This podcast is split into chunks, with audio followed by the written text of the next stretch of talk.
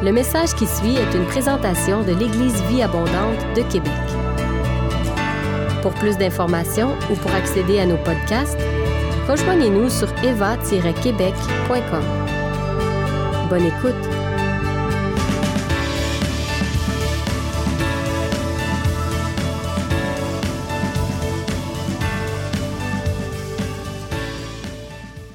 Ce matin, j'ai une question pour vous en débutant.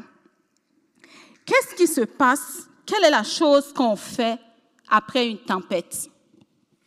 Quand il y a une tempête ou une inondation et que l'inondation est passée et que la tempête est passée, qu'est-ce qu'on fait? Non, non, non, une vraie tempête comme celle qui passe des fois en Floride et puis euh, tout est détruit. Qu'est-ce qu'on fait selon vous? Euh, J'ai pas compris. On nettoie, oui, c'est vrai, on nettoie. Avant de nettoyer, on constate les dégâts, n'est-ce pas? Avant de nettoyer, on constate les dégâts et ensuite, on passe soit à la restauration ou à la rénovation et on fait le travail qu'il y a à faire après la tempête. Et généralement, euh, quand c'est une inondation, on va toujours constater qu'il y a deux types de maisons qui vont rester. Il y aura les maisons qui ont été brisées, les maisons qui ont été touchées, mais souvent il y a des maisons qui sont placées en hauteur. Et ces maisons-là ne seront pas atteintes durant cette inondation. Et généralement, ces maisons sont des maisons qui vont être utilisées peut-être comme refuge. Et ces, maisons vont aider pour les maisons qui ont été détruites pendant l'inondation. C'est certain que je n'ai pas besoin des statistiques les événements des deux dernières années et même ce qui se passe actuellement dans notre monde ont eu un effet sur non seulement la société, mais l'Église de Jésus-Christ. Est-ce que vous êtes d'accord avec moi? On n'a pas besoin de poser des questions. J'ai déjà entendu des statistiques qui disent que pendant la COVID et après la COVID, le pourcentage de personnes qui sont restées attachées à Jésus-Christ a comme diminué. Et alors que je cherchais le cœur de Dieu, quand Pasteur Junior m'a fait l'honneur de me demander de parler au peuple de Dieu, et que je cherchais le cœur de Dieu par rapport à ça, euh, le Seigneur m'a donné euh, un rêve. Il m'a donné un rêve sur son peuple. Il m'a donné un rêve sur l'Église pour montrer l'état de son Église. Et avant de vous raconter le rêve, quand Dieu donne un rêve, toujours pour moi, c'est quand Dieu me donne une révélation, je vous avoue que le premier réflexe chez moi, c'est toujours de prier. Parce que je bénis Dieu. Ça fait plus de 30 ans que Dieu m'a béni avec le don d'intercession et que j'intercède. Ça fait partie de moi, ça fait partie de ce que j'aime. Intercéder, prier. Et je vais vous dire que je crois que les gens pensent que ceux qui ont le don de révélation ou les prophètes, ils sont là pour prophétiser, pour parler au peuple de la part de Dieu. Mais je pense que la plus grande majorité du temps de ceux qui ont ces dons de révélation, c'est toujours en relation avec Dieu. Pourquoi? Parce que ces personnes-là sont importantes dans le royaume de Dieu, parce que Dieu collabore avec eux pour faire son œuvre. Et si on regarde la vie d'Élie, quand Élie allait mourir, la phrase que Élisée a dit, Élisée a dit, mon père, mon père, tu vaux plus que mille chars d'Israël. Ça veut dire que l'intercession que Élie avait pour le peuple d'Israël était plus que mille chars d'Israël qui allaient au combat. Donc, Élie avait à se tenir dans son intercession et le peuple d'Israël avait la victoire. Tout ça pour vous dire que si vous recevez des révélations de la part de Dieu, je pense que la première chose dont Dieu s'attend de vous, ce n'est pas de courir forcément l'annoncer, c'est d'abord l'intercession. C'est d'abord la relation avec Dieu, afin que Dieu vous utilise. Parce que Dieu ne fait rien qu'en réponse aux prières. Donc, quand il voit quelque chose, il va taper au cœur de Pasteur Junior. Pasteur Junior, regarde, voici ce qui s'en vient. Est-ce que tu veux t'accorder avec moi? Et alors qu'on est en train de prier, d'intercéder, le règne de Dieu vient. Donc, je reviens à tout ça pour vous encourager, pour dire, si j'en parle ce matin, c'est parce que le Seigneur m'a dit que ça fait partie de ce que son peuple doit savoir et ça fait partie de, de, la collaboration que Dieu nous demande. Moi, j'ai ma part de collaboration, mais je crois que chacun de nous avons notre part de collaboration dans ce que Dieu veut faire présentement. Donc, je disais que les événements de ces derniers temps, ça a laissé certaines personnes très fortes. Peut-être d'autres sont sortis renforcés, plus que jamais déterminé comme Angelin à annoncer la parole de Dieu, rempli de l'Esprit de Dieu. Peut-être d'autres même au travers de ça sont passés du fait que c'était des, bébés spirituels, des chenilles dans le royaume de Dieu, à des papillons qui volent. Gloire à Dieu. Sachez que Dieu vous a préparé pendant cette pandémie pour une œuvre qu'il veut faire qui est une grande œuvre. Peut-être que d'autres sont sortis de là complètement dévastés complètement détruit, découragé. Et peut-être que vous êtes sorti de là et que votre famille n'est même plus ensemble, qu'avec les enfants, ça ne marche plus, votre mariage a été dévasté. Peut-être que vous êtes sorti de là, c'est le corps physique à cause de la maladie qui a laissé des séquelles dans votre corps.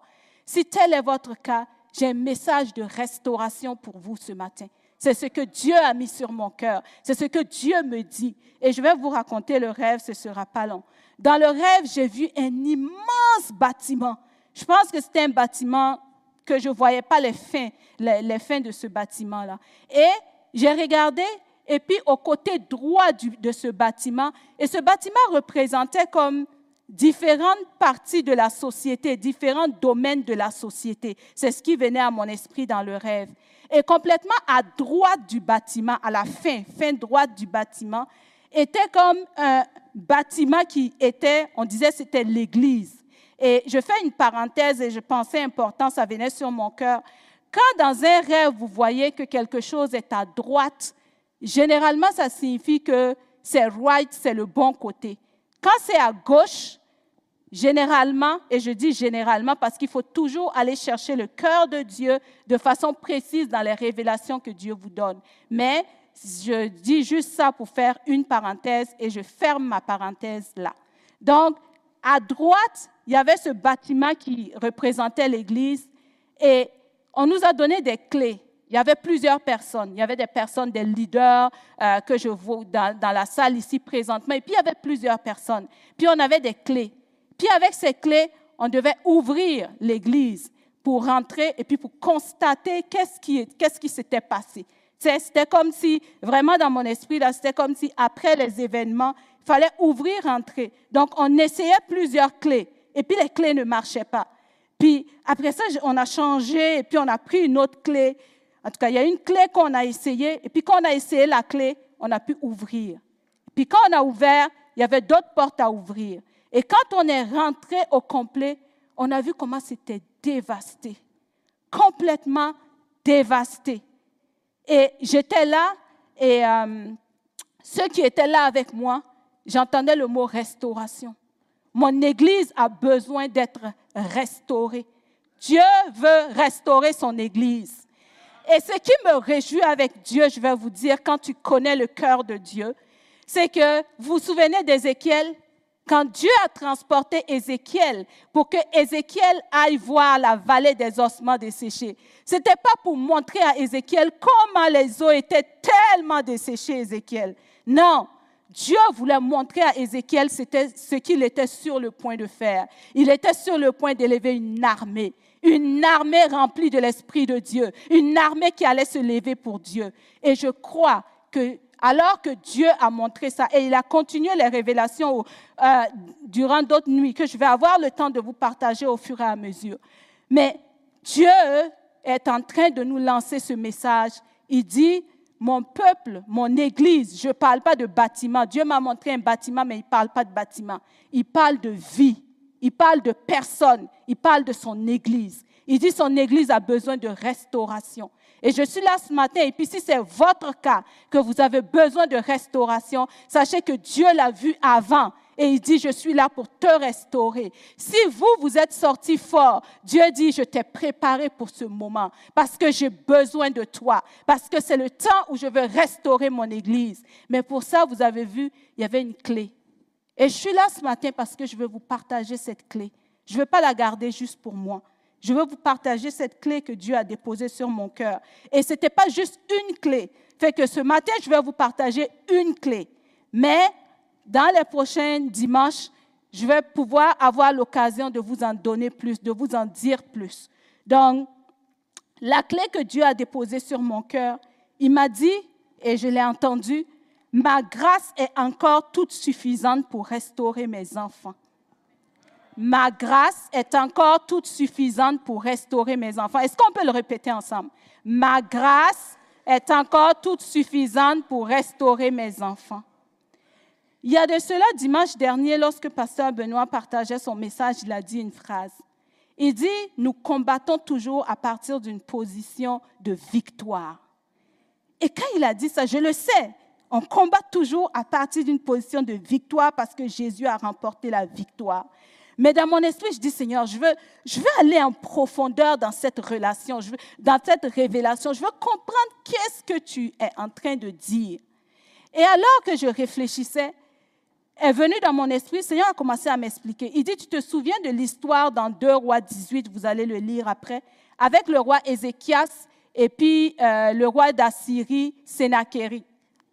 Quand il est venu pour attaquer Israël, quand il est venu pour attaquer Juda, euh, et, tu peux mettre l'acétate, en ce moment, Jérusalem avait des murailles. Et il y avait des murailles qui, avaient, qui protégeaient la ville de Jérusalem quand bien même ils venaient pour attaquer Juda, pour attaquer Jérusalem, ils ne pouvaient pas rentrer. Ils pouvaient rester à l'extérieur, ils pouvaient les intimider, ils pouvaient essayer de lancer des choses, mais Jérusalem était dans une position de victoire. Quand le peuple de Dieu est dans une position de victoire, notre adversaire, le diable, rôde. Satan cherche à attaquer. Ce n'est pas d'aujourd'hui. Depuis Adam et Ève, il cherche à attaquer. Et lorsque nous sommes dans une position de victoire, c'est qu'on est dans cette muraille à l'intérieur, on a la muraille autour de nous. Satan va essayer, il va faire son siège. Et pour vous faire un, rapide survol, le, roi d'Assyrie, le roi Sénachéric, il est resté là, il a fait le siège il a essayé de les intimider. Ils sont restés dans la prière, dans l'intercession. Avec le prophète Ésaïe, ils ont prié. Le roi Ézéchias a pris la lettre de menace qu'il a envoyée. Il est allé dans le temple de Dieu. Il a fléchi les genoux. Il a prié. Il a intercédé. Et savez-vous ce qui s'est passé? Satan a plié bagage et puis il est parti. Et dans nos vies, quand on reste dans une position de victoire, c'est ce que ça veut dire. Et Dieu est en train de nous dire, les murailles de mon peuple, ça peut être nos propres vies, ça peut être nos familles, ça peut être euh, euh, notre entourage. Les murailles ont été détruites. Les situations des dernières années ont pas mal affaibli les murailles des enfants de Dieu. Et ces murailles sont à rebâtir. Et Dieu a besoin de chacun de nous. Et dans le message que je vais partager avec nous, que ce soit aujourd'hui ou la prochaine fois, on va se baser vraiment sur le livre de Néhémie, où Néhémie, lui, était en son temps dans une position de victoire. Néhémie était la maison qui était restée euh, sur le, roc et puis la maison qui n'a pas été atteinte. Et Néhémie, en ce moment, ne se préoccupait pas juste de lui. Il prenait aussi des nouvelles de son peuple qui était resté à Juda, qui était resté à Jérusalem. Et on voit le voir. Néhémie va poser des questions, Néhémie va s'informer de la situation, de ce qui se passait là, et Néhémie va être quelqu'un que Dieu va utiliser pour bâtir les murailles. Alors vous, que Dieu, par sa grâce, a gardé durant cette pandémie, il y a nos frères et sœurs qui ont besoin de nous. Il y a plusieurs personnes qui ont besoin de nous ce matin. Ce n'est pas juste nous, ce n'est pas notre entourage. Et je suis sûre que ce message n'est pas juste pour la communauté de l'EVA. Ce message va à l'extérieur. Dieu a besoin de chacun de nous aujourd'hui. Et si c'est nous qui sommes brisés, la grâce de Dieu est toute suffisante. Et c'est juste vous raconter comment la grâce, Dieu veut qu'on on rentre dans son cœur de grâce. On parle de grâce, mais des fois, on ne sait pas ce que la grâce veut dire. La grâce de Dieu se manifeste d'une façon qui peut des fois nous choquer. Je vous le dis, nous choquer on a notre compréhension, on a comment les choses doivent aller, mais la clé qui a pu ouvrir, La clé qui a permis de rentrer même et de constater les dégâts, c'était la clé de la grâce. Vous savez, pour avoir accès à la vie de quelqu'un, pour commencer à l'aider, pour commencer à l'encourager à relire sa parole, l'encourager à revenir à l'église, l'encourager, ça prend, euh, quelqu'un dirait du doigté, ça prend, Pasteur Benoît a l'habitude de dire que des fois on marche sur une terre sainte. Et je crois vraiment que Dieu veut qu'on ait son cœur par rapport à cette grâce-là. Si notre cœur n'est pas au bon endroit, vous savez, l'ennemi peut passer par une phrase pour détruire complètement quelqu'un. Mais si on a le cœur de grâce de Dieu, et c'est ça que je veux nous partager ce matin, il y a de cela peut-être deux semaines ou une semaine et demie, euh, je partage Jésus partout tant que je peux ouvrir la bouche. Des fois, en une phrase, j'annonce la bonne nouvelle de Jésus. Quand on me demande qu'est-ce que tu fais dans la vie, je dis, je suis missionnaire, je, vais partout dans le monde, j'annonce que Jésus est mort à la croix, ressuscité pour vos péchés et que celui qui lui donne sa vie a la vie éternelle. Amen. C'est fini. une phrase, tu m'as posé la question.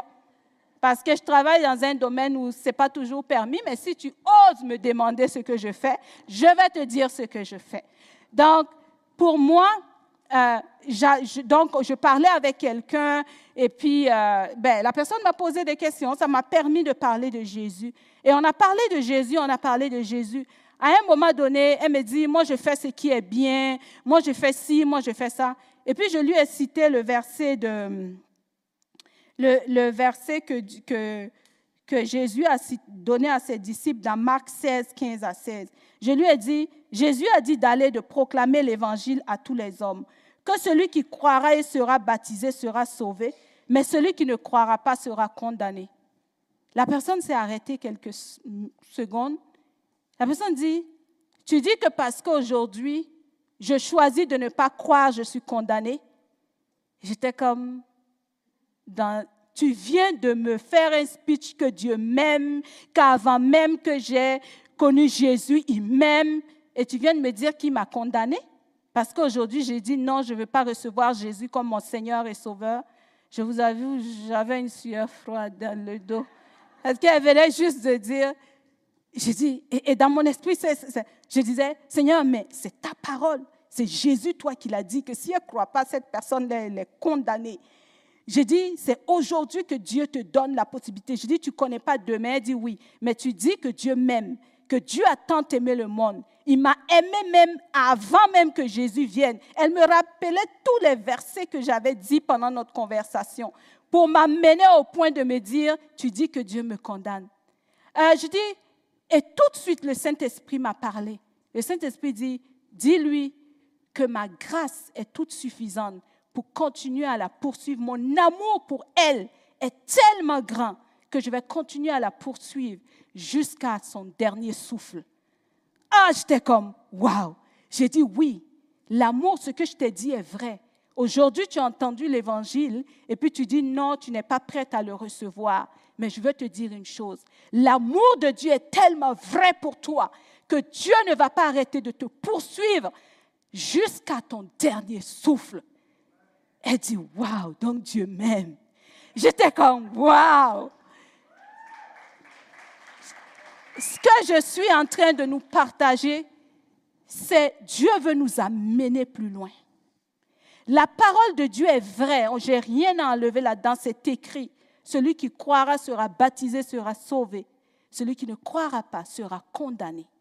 Oui, c'est écrit. Mais en même temps, la grâce de Dieu est toute suffisante.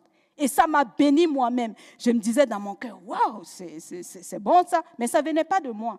Ça venait du Saint-Esprit parce que appelé le Saint-Esprit au secours. Parce que tout ce que j'avais dit est vrai sur l'amour de Dieu. Et là, moi, je suis en train de lui dire qu'elle est condamnée.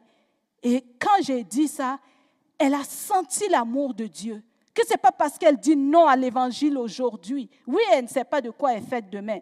Mais elle est partie avec le fait que Dieu m'aime assez, que même si j'ai rejeté l'amour de Dieu aujourd'hui ou que j'ai rejeté l'évangile, il va continuer à me poursuivre. Je lui ai dit, peut-être que quelqu'un d'autre va t'en parler demain, après-demain, dans ton sommeil. Dieu va te poursuivre parce qu'il t'aime et sa grâce est toute suffisante pour aller te chercher. Et elle était vraiment bénie. Et je veux nous proposer que c'est ce que Dieu veut faire. Dieu veut nous amener, et j'étais tellement contente d'entendre notre, notre frère Sylvain prêcher sur les préjugés et sur la grâce, justement. Et je veux juste nous, nous amener quelques, quelques définitions. Dieu m'a fait comprendre que la grâce, c'est la porte toujours ouverte de Dieu pour nous qui avons cru et pour l'humanité. La grâce a été donnée par... La, la, loi est venue avec Moïse. Et quand Jésus est venu avec la grâce, il y avait un clash. Aujourd'hui, nous, on est comme un peu surpris des gens du temps de Jésus qui refusaient la grâce que Jésus envoyait. Mais peut-être qu'on est exactement, nous, à la même position. J'aimerais nous proposer que Dieu, il va confronter plusieurs de nos préjugés. Et ça, ça m'amène à nous parler un peu de comment Dieu, des fois, nous atteint dans sa grâce? Euh, dans Jean 18, euh, je dis Jean 18, dans Jean 8, il y a une histoire qui est racontée, c'est-à-dire l'histoire de la femme adultère. On se souvient tous de ça. C'est une histoire où les pharisiens ont voulu piéger Jésus parce qu'ils savaient que Jésus venait avec la grâce, eux, ils vivaient avec la loi. Jésus venait avec la grâce. Donc la grâce les secouait. Ils n'avaient jamais vu cette manifestation de la grâce de Dieu. Et alors que dans Jean 8, ils ont amené cette dame-là à Jésus, c'était pour le piéger. Parce qu'ils savaient que Jésus débordait de grâce. Ils savaient que Jésus n'allait jamais dire lapider cette femme-là. Donc quand ils l'ont amenée, la loi condamnait cette femme, la loi que Moïse avait donnée condamnait cette femme. Et ils l'ont amenée et puis ils disent à Jésus, qu'est-ce qu'on fait avec cette femme adultère qu'on a surpris en flagrant délit d'adultère? Et en passant, ils ont amené la femme, mais où était l'homme, on ne sait pas. Ça, ce n'est pas grave. Mais Jésus, ce, ce sur quoi je vais attirer notre attention, la loi condamnait cette femme-là. Et si Jésus disait de ne pas la lapider, la loi avait été donnée par Moïse. Jésus était là avec la grâce, mais il fallait que la grâce fitte quelque part. Et savez-vous ce que Jésus a fait? Jésus leur a dit que celui d'entre vous qui n'a jamais péché lui lance la pierre. Chacun a déposé et puis ils sont partis. Mais ce qui m'a le plus béni, dans Jean 8, 10 et 11, alors Jésus leva la tête et lui dit, Eh bien, où sont donc passés tes accusateurs? Personne ne t'a condamné Personne, Seigneur, lui répondit-elle. Alors Jésus reprit, Je ne te condamne pas non plus. Vous savez quoi? Le pardon de toutes ces personnes qui ne l'ont pas lapidé ont permis à Jésus d'apporter la grâce. Et c'est ce que Dieu est en train de chercher dans nos cœurs. Si nous, on pardonne, on est en train d'amener la grâce de Dieu sur la vie de ces personnes-là. Mais si nous, on reste attachés à nos versets bibliques qui les condamnent, comment voulez-vous qu'ils rentrent dans la grâce? Les versets, tout ce qu'on a, la parole de Dieu est vraie et je n'enlève rien. Mais la grâce peut venir surabonder sur la lettre qui tue, mais l'amour qui édifie. Et Dieu dit, ma grâce est toute suffisante pour ramener tous ceux qui sont repartis ou qui sont même pas encore dans la maison. Si vous me permettez de vous révéler une autre dimension de ma grâce, de mon amour, on sera capable de, ne plus juger, d'amener toutes ces personnes et dans Jean 20, les versets 21 et 23, Jésus dit que la paix soit avec vous, leur dit-il de nouveau. Comme le Père m'a envoyé, moi aussi je vous envoie. Après avoir dit cela, il souffla sur eux et continua. Recevez l'Esprit. Ceux à qui vous remettrez leurs péchés en seront tenus quittes. On a un rôle à jouer en tant que peuple de Dieu. On a un rôle à jouer, frères et sœurs. Si nos cœurs relâchent le pardon, si alors que peut-être ton mari, il a, je ne sais pas, il a fait encore mille, mille, deux, mille fois la même chose, et que peut-être selon la parole de Dieu, tu as le droit de le, de le condamner, tu as le droit, et que tu choisis, toi, de relâcher la grâce et le pardon, tu es en train d'amener la grâce de Dieu aussi sur lui. Jésus dit, parce que toi, tu lui as pardonné, moi aussi, je, lui pardonne. Notre pardon est capable de libérer beaucoup plus, de libérer. Alors que peut-être la situation de, est dévastatrice dans, dans la relation de couple, dans la relation de famille, dans la relation de voisinage.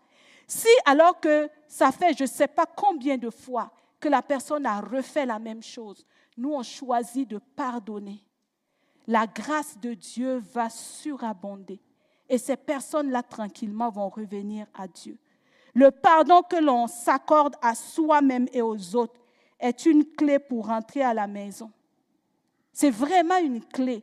Et il y a une autre histoire que, que je, qui me bénit vraiment et que Dieu m'a enseigné cette semaine dans Luc 22. On lit euh, le livre de Luc à l'environnement de prière présentement.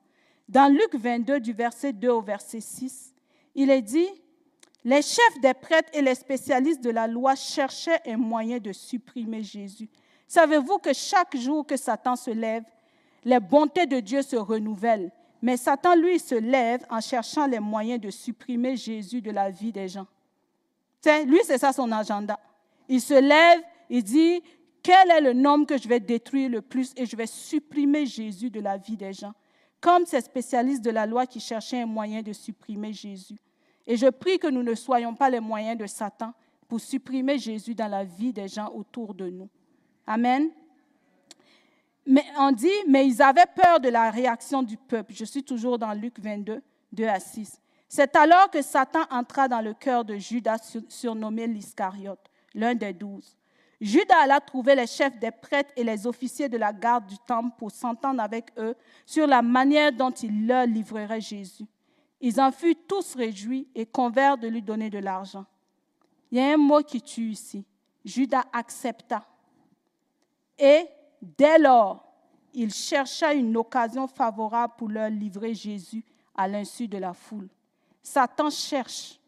L'accusateur des frères, là, c'est certain que nous ne combattons pas contre la chair et le sang, mais c'est la chair et le sang que Satan utilise pour détruire. Satan, là, il ne vient pas en esprit et puis il se présente en esprit. Il vient en chair et en os pour détruire les, les frères et les sœurs. Et vous savez quoi? Satan, là où il va chercher le plus, c'est dans l'offense qu'on peut laisser dans nos cœurs. Des fois, ça a l'air anodin. Quelqu'un dit une parole, quelqu'un fait une réflexion, il y a quelque chose qui reste dans notre cœur, c'est-à-dire l'offense. Et c'est ce que les pharisiens ont exploité dans la vie de Judas. J'aimerais proposer que dans la vie de Judas, en tout cas, ça c'est une révélation que j'ai reçue pour moi. À un moment donné, alors que Jésus euh, laissait verser un parfum de grand prix sur lui, Judas était un peu choqué. Il dit, euh, comme il volait un peu dans la bourse aussi, il ne comprenait pas. Il y a des choses que Jésus faisait qu'il ne comprenait pas, qui venaient laisser un peu d'offense dans la vie de Judas, que Judas n'a pas adressé et qui a été une occasion pour lui que Satan vienne dans, son, dans sa vie et que Satan l'utilise. Et j'aimerais nous encourager à ce que s'il y a quelque chose, le jugement, l'offense, les préjugés, ça peut être une, une partie que Satan va exploiter au bon moment. Tout ce qu'il cherche, c'est le moment favorable, où il y a une parole qui va sortir, qui, parce qu'il y a quelque chose en arrière de la parole. Et Dieu veut qu'on adresse ces choses-là dans nos vies les préjugés qu'on a peut-être sur d'autres dénominations, sur plein de choses. Parce que je vous dis, Dieu est en marche pour restaurer son Église. Avec ou sans nous, il va le faire. C'est le Dieu que je connais. Mais il nous tend la main pour qu'on collabore avec lui. Et il dit la clé, la clé, c'est la grâce. Allez-y comprendre ce que Dieu entend par la compassion. C'est, il a le droit des fois de condamner, mais choisit de faire grâce. Et il veut qu'on embrasse le cœur de grâce de Dieu. Quand quelqu'un est en train de se noyer, alors que vous lui avez dit dix mille fois de mettre sa veste de sauvetage avant de plonger, puis il n'a pas mis sa veste et puis il est en train de se noyer, qu'est-ce que vous faites? Est-ce que vous allez sauter et puis aller aider la personne? Après, on s'occupera de la veste de sauvetage. Ou bien vous allez dire, je t'avais dit de mettre ta veste et puis tu ne l'as pas mis, tu vois, tu es en train de te noyer. Non. Présentement, là, il y a plein de personnes qui se noient. On n'a pas besoin de parler de leur veste de sauvetage. On a juste besoin de mettre la note et de plonger, de recevoir le cœur de grâce. Ma grâce est toute suffisante. Et je reste convaincu que si le peuple de Dieu, que ce soit ceux qui ont besoin de restauration, et en passant, si vous avez besoin de restauration ce matin, sachez que la grâce est en train de couler.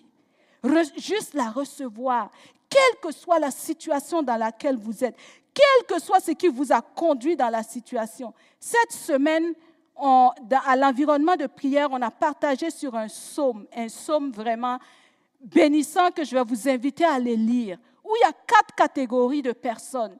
Il y avait des personnes qui étaient dans les ténèbres. Donc, on parle de ceux qui sont même dans les ténèbres, qui n'ont aucune lumière. Il y avait l'autre catégorie de personnes, ce sont des personnes qui ont désobéi sciemment aux ordres de Dieu. La troisième catégorie de personnes, c'était des pécheurs. Ils avaient du plaisir à pécher. OK? La quatrième catégorie de personnes, ils ont fait leur projet sans Dieu. Ils sont allés sur la mer. Savez-vous ce que ces personnes ont fait en commun? Dans leur détresse, ils ont crié à l'Éternel. Savez-vous ce que le Seigneur a fait? Il leur a secouru. La Bible dit à chaque fois, pour chaque catégorie, dans leur détresse, ils crièrent à l'Éternel et il les délivra de toutes leurs angoisses. Dans leur détresse, ils crièrent à l'Éternel et il les délivra de toutes leurs angoisses. Je vais te dire, mon frère, ma soeur, tu as un cri d'être délivré de tes angoisses. Tu es à un cri d'être complètement délivré. Il faut juste que tu ouvres ta bouche et que tu cries à l'Éternel et il te délivrera de toutes tes angoisses. Et je veux finir en nous encourageant à ce que cette semaine, on puisse aller devant Dieu pour que s'il y a des choses qui restent encore dans nos cœurs par rapport à un jugement, préjugé par rapport aux autres, que ce soit nos voisins, nos collègues de travail, les membres de nos familles, les gens qui nous entourent, des hommes de Dieu, des serviteurs de Dieu. Dieu a besoin de nous tous. Il nous restaure, nous. Mais il dit, j'ai besoin que tu embrasses mon côté de grâce pour toucher la personne qui est à côté de toi. Que tu sois constamment à l'écoute du Saint-Esprit. Parce que je suis en marche pour restaurer mon Église. Avec ou sans nous, il va le faire. Mais moi, j'aime travailler avec Dieu.